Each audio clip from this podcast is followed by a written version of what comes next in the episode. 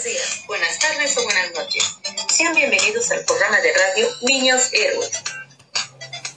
Estamos muy contentos de estar con ustedes a través de este medio. Así es, estamos estrenando nuestro programa de radio escolar. Aquí podrás escuchar algunas noticias, datos interesantes y curiosos, y reflexiones. Además te divertirás con chistes, adivinanzas, trabalenguas y muchas más sorpresas. Les tengo un gran anuncio. A través de nuestro blog, los estudiantes y los padres de familia también podrán enviar sus audios con algún trabalenguas, dato curioso o saludo. Invita a todos tus familiares a escuchar este programa de radio. Niños, niñas, jóvenes, adultos, los abuelitos, los tíos, tías, todos están invitados. Ahora sí, niños héroes, comenzamos. ¿Ustedes saben por qué nuestra escuela se llama Niño Héroe José Luis Ordaz López? ¿Alguien conoce a ese niño héroe? No se preocupen, aquí se los vamos a contar.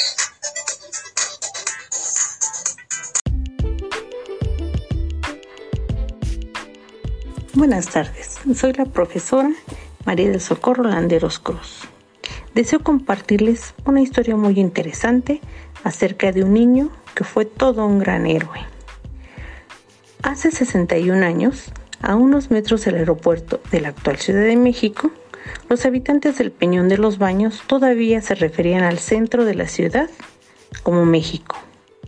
La manera más sencilla de transportarse entre los dos puntos era a través del servicio que ofrecía una línea de camiones. En 1959, uno de esos camiones volcó y comenzó a incendiarse. Algunos pasajeros pudieron huir, pero el fuego se propagó tan rápido que no todos tuvieron la misma suerte. Dos niñas que iban dentro del camión no pudieron salir, pero para su fortuna, José Luis Ordaz López, un niño que había sido testigo de la tragedia, sin dudarlo se lanzó al rescate de las niñas. La heroica acción libró a las niñas de una muerte segura, pero tras algunos días de estar hospitalizado por las quemaduras que sufrió, José Luis Ordaz López perdió la vida. El 27 de septiembre de 1959 lo sepultaron en el barrio de la Ascensión. En ese barrio también está un jardín que se llama Jardín del Niño Quemado. En ese jardín hay un monumento dedicado a José Luis Ordaz. En recuerdo a esa muestra de valor, solidaridad, nobleza y sacrificio, nuestra escuela lleva oficialmente su nombre, Niño Héroe José Luis Ordaz López. Gracias por su atención.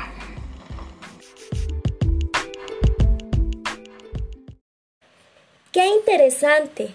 Gracias, maestra Socorro, por tan valiosa información.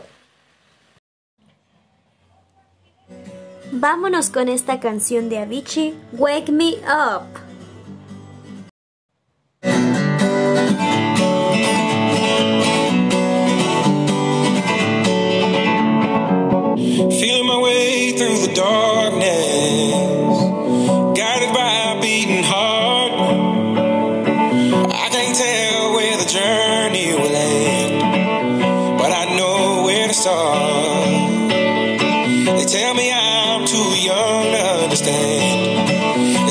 Caught up in a dream.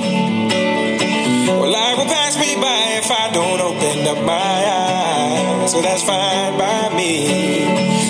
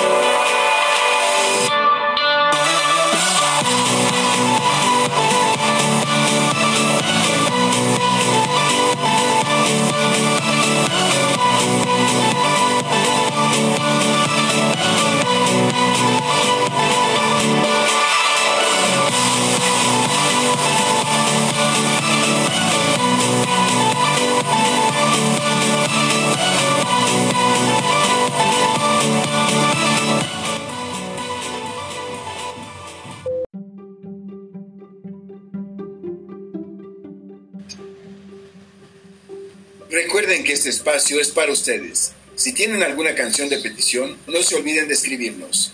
Niños y niñas, ahora vamos con la sección de las noticias y datos curiosos.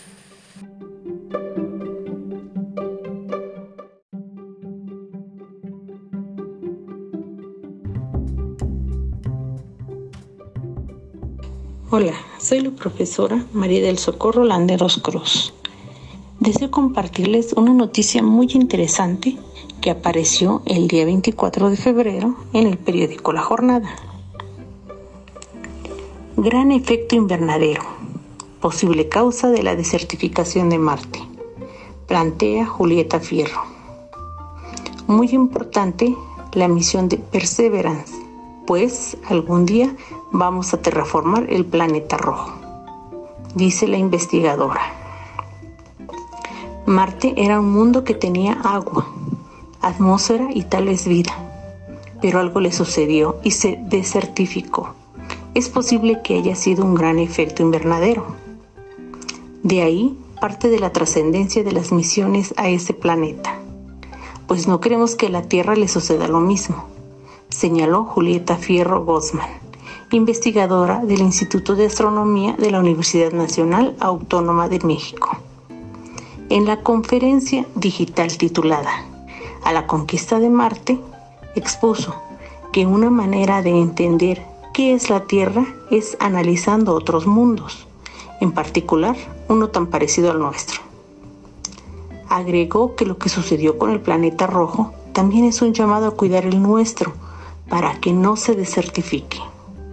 De igual manera, explicó con la misión Perseverance de la NASA que llegó a Marte el jueves pasado, por primera vez un helicóptero de otro mundo tomará fotografías, detectará rocas y las traerá. Además, lleva un aparato laboratorio que tratará de transformar la atmósfera de dióxido de carbono para producir oxígeno. Esto es importantísimo porque algún día vamos a terraformar Marte, es decir, transformarlo para hacerlo habitable. Antígona Segura Peralta, del Instituto de Ciencias Nucleares, destacó que el Perseverance tiene la capacidad de detectar material orgánico y la idea es que nos dé indicios de habitabilidad y permita ver posibles microfósiles. Expuso que todavía a mediados del siglo pasado se seguía pensando que el planeta rojo estaba habitado pero fue hasta la misión Vikingo de 1975 cuando nos dimos cuenta que en realidad estaba completamente desierto. También evocó el trabajo del investigador mexicano Rafael Navarro González, quien falleció el 28 de enero pasado, y su participación en la misión del robot Curiosity cuando encontró materia orgánica en 2014. Gracias por su atención.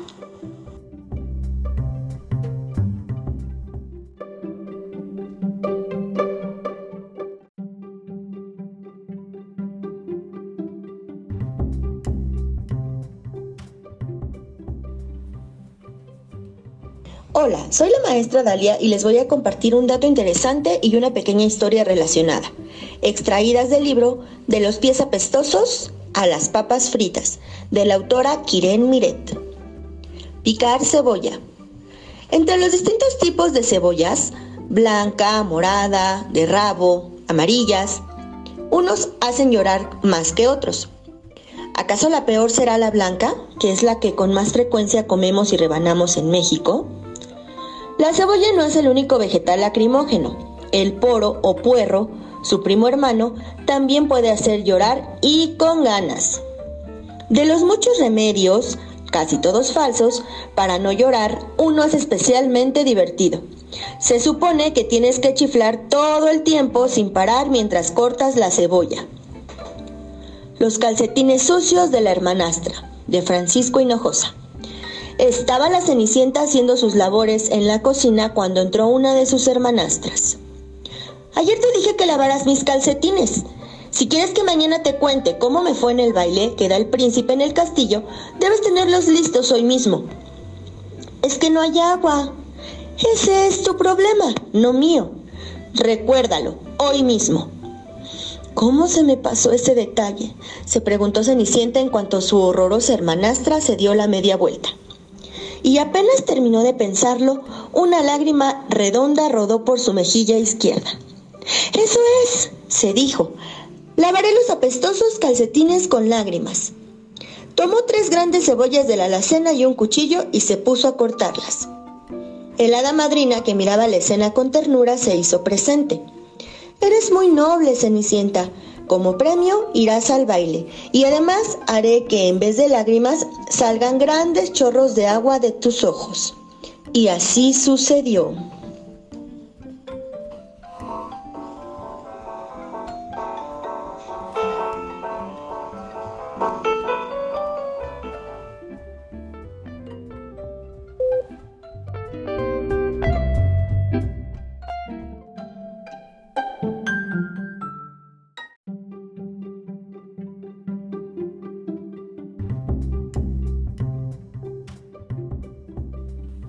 Hola chicos, los saluda la maestra Diana Guadalupe del sexto A.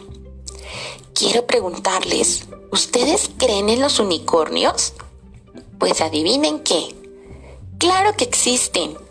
Los unicornios marinos son conocidos también como narvales. Es una especie que habita los océanos Ártico y Atlántico. Su cuerno en espiral, que en realidad es su colmillo, puede medir hasta 3 metros y lo utilizan para cazar y también para el apareamiento. Son animales bellísimos. Los invito a que los conozcan y a que busquen más especies del océano. Que tengan excelente día.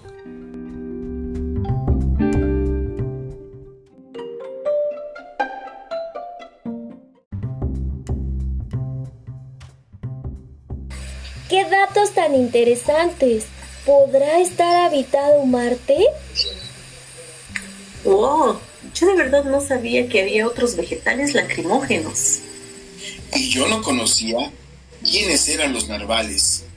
Gracias, maestra Dalia, maestra Diana y maestra Socorro, por compartir con nosotros estos datos tan interesantes. Y hablando de alimentos, escuchemos un trabalengua llamado Pepe Pica Papas.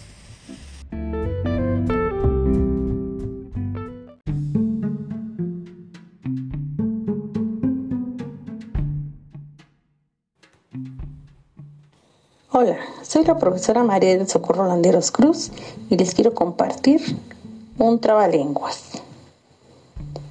Pepe Pecas pica papas con un pico. Con un pico pica papas, Pepe Pecas. Ahora más rápido. Pepe Pecas pica papas con un pico. Con un pico pica papas, Pepe Pecas. Gracias. ¿Y ustedes se atreven a decir este trabalenguas? Pepe Pecas pica papas con un pico. Con un pico pica papas Pepe Pecas. Y para nuestros más pequeños de la escuela, les dejo esta canción para bailar. Había una vez un triste perico, porque con su pico no podía cantar. Pasó un ruiseñor, le dijo volando, ¿por qué estás llorando? Tú puedes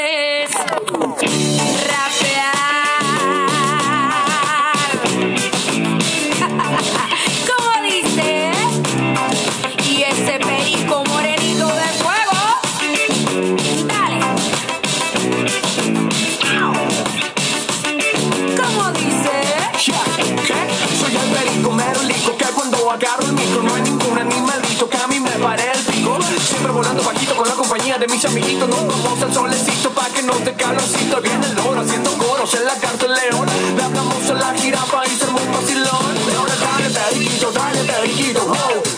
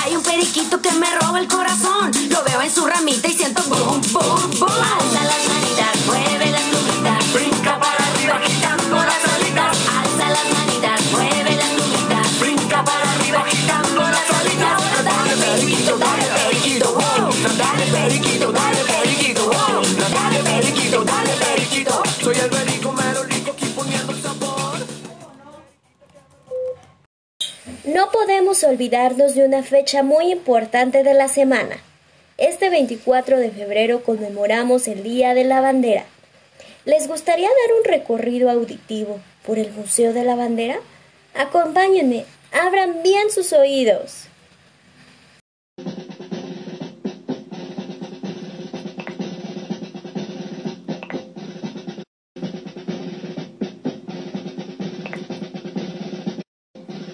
Bienvenidos al Museo Virtual de la Historia de la Bandera de México. 24 de febrero, Día de la Bandera. El proceso que llevó al diseño de la bandera nacional que conocemos actualmente es tan largo como la propia historia del país. En este museo te contamos su historia. Disfruten del recorrido. De 1810 a 1813 la que es considerada como la primera bandera mexicana, es el estandarte con la imagen de la Virgen de Guadalupe que empuñó el cura Miguel Hidalgo durante el grito de Dolores. Los historiadores señalan que su importancia es debido a su papel de símbolo insurgente dentro de la independencia. De 1813 a 1821, durante la independencia, José María Morelos y Pavón identificó a su ejército como una bandera, como una nueva bandera, exactamente. Era una pieza en color blanco con unos cuadros azules y blancos. Justo en el centro lleva un águila con una corona imperial, que está parada sobre un opal y está sobre un puente de tres arcos.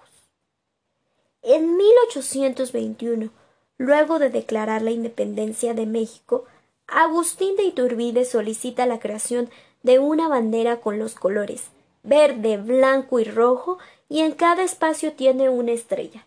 La franja central tiene un escudo con una corona imperial. El significado de los colores era blanco, religión, verde, independencia y rojo, unión. En 1821 a 1823 en este lábaro se incluía la figura del águila con las extendidas, posada sobre un opal que crece sobre una isla ubicada en una laguna y con una corona imperial. Agustín de Iturbide decidió hacer un cambio en la bandera. Decidió que se colocaran de forma vertical y en el orden verde, blanco y rojo. El escudo fue el que más sufrió más modificaciones. De 1823 a 1864, para la Primera República Federal, el Congreso Constituyente eliminó la corona del águila y se agregaron unas ramas de encino y de laurel. Además se agregó la serpiente en el pico y garras del animal. ¿Puedes imaginarla? Ya se está pareciendo a nuestra actual bandera, ¿verdad? De 1864 a 1867 durante el gobierno de Maximiliano de Habsburgo, en el Segundo Imperio Mexicano, la bandera también sufrió cambios. Su nuevo diseño preservó sus colores. El escudo fue totalmente modificado y se colocaron cuatro águilas coronadas en cada esquina de la bandera. En 1867 a 1881, con el fin de Maximiliano de Habsburgo, se restauró la bandera que había puesto el Congreso Constituyente. Esta bandera fue utilizada por Benito Juárez. En 1881 a 1916 se modificó el águila, la que se colocó de frente, parada sobre el nopal y devorando a una serpiente. Se le agregó una corona de laureles rodeando el águila desde la parte inferior. Y pues Llegamos a 1916 a 1934 y la historia mexicana considera también la bandera de Venustiano Carranza, con la que se pretendía marcar el fin del régimen porfirista. Se colocó un águila de perfil con lo que se hacía alusión a la República. De 1934 a 1968, esta bandera aparece como parte de la legislación para los símbolos patrios, aprobada ese año, con lo que también se modifica el trazo del escudo nacional. En 1940, el presidente Lázaro Cárdenas oficializó el 24 de febrero como el Día de la Bandera.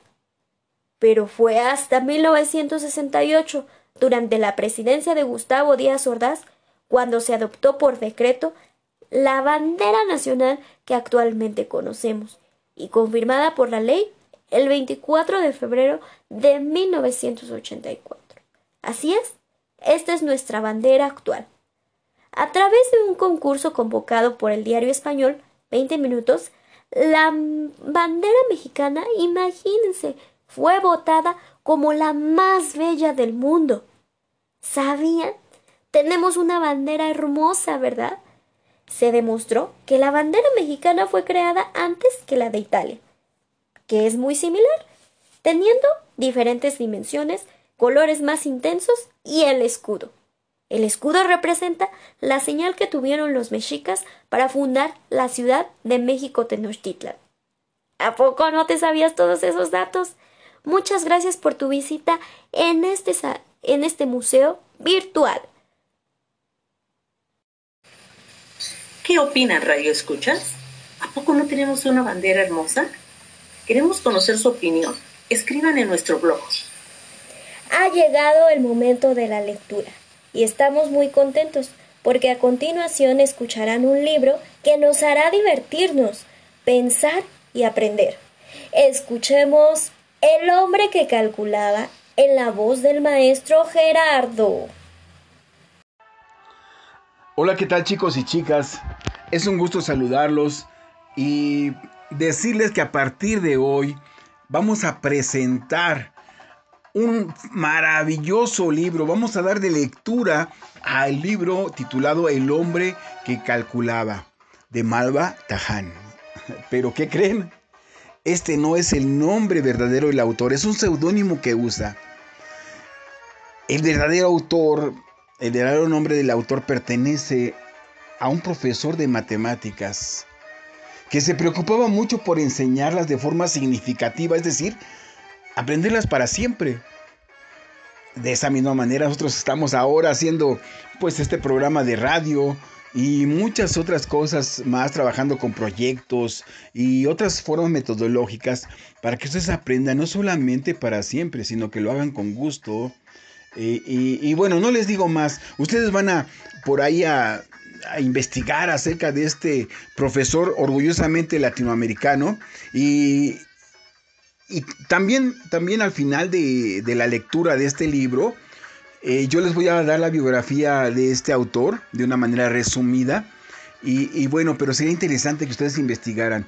¿Qué vamos a ver en este libro? ¿Qué trae este libro? Aparte de aventuras interesantes en Arabia, trae eh, lectura de números, trae fracciones, trae múltiplos, trae este, diversas eh, soluciones en cuanto a conteo, fracciones múltiplos y reflexiones.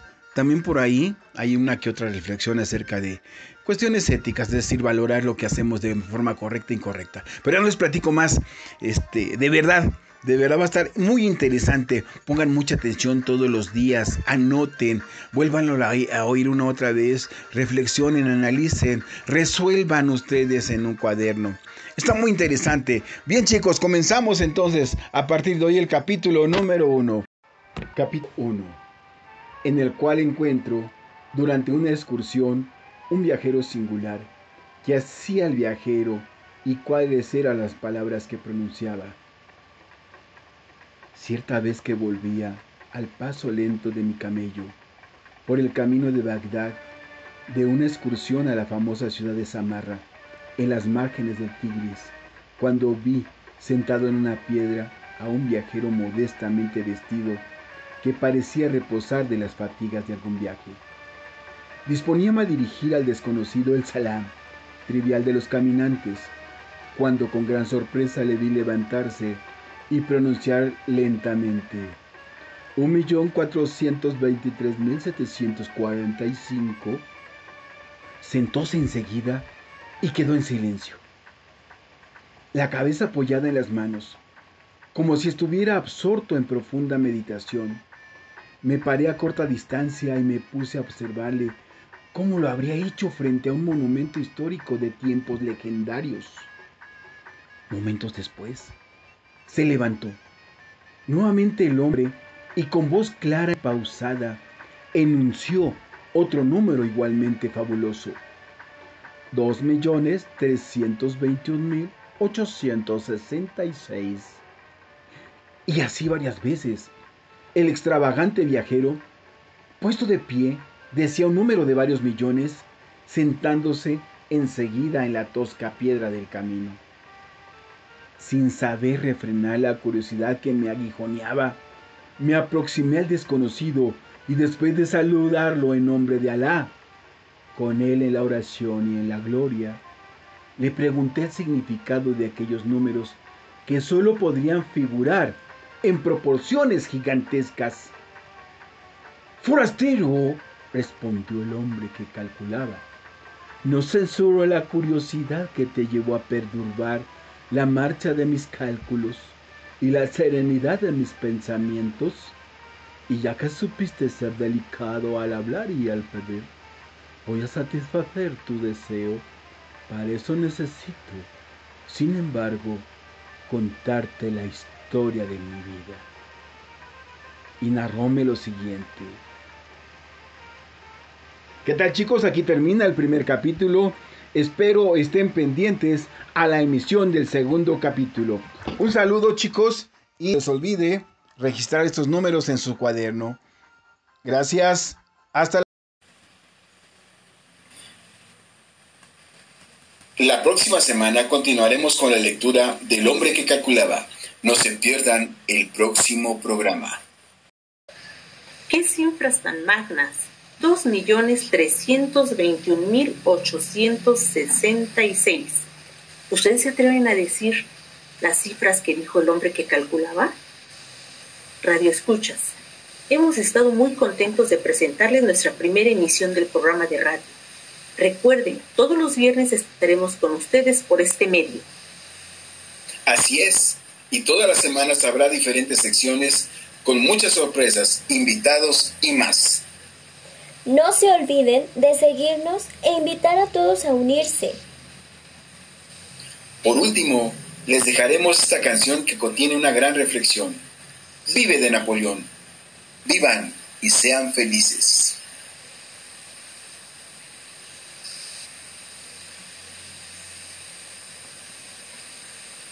Les mandamos un gran saludo. Síganse cuidando mucho. Hasta pronto.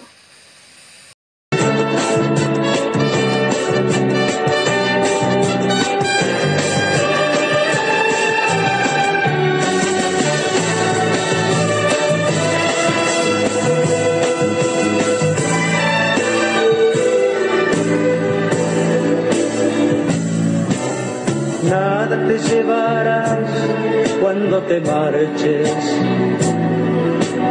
cuando se acerque el día de tu final. Vive feliz ahora mientras puedes, tal vez mañana no tengas tiempo para sentirte despertar. Siente correr la sangre por tus venas.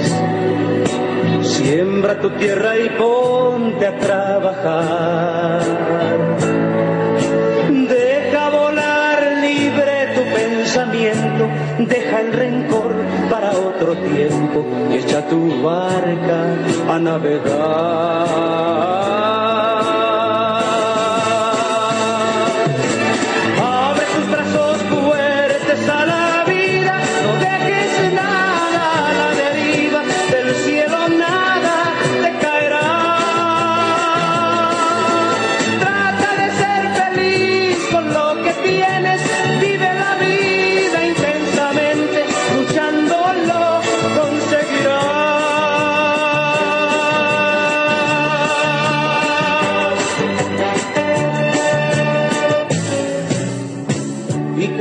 Llegue al fin tu despedida, seguro es que feliz sonreirás por haber conseguido lo que amabas por encontrar lo que buscabas porque viviste hasta el final.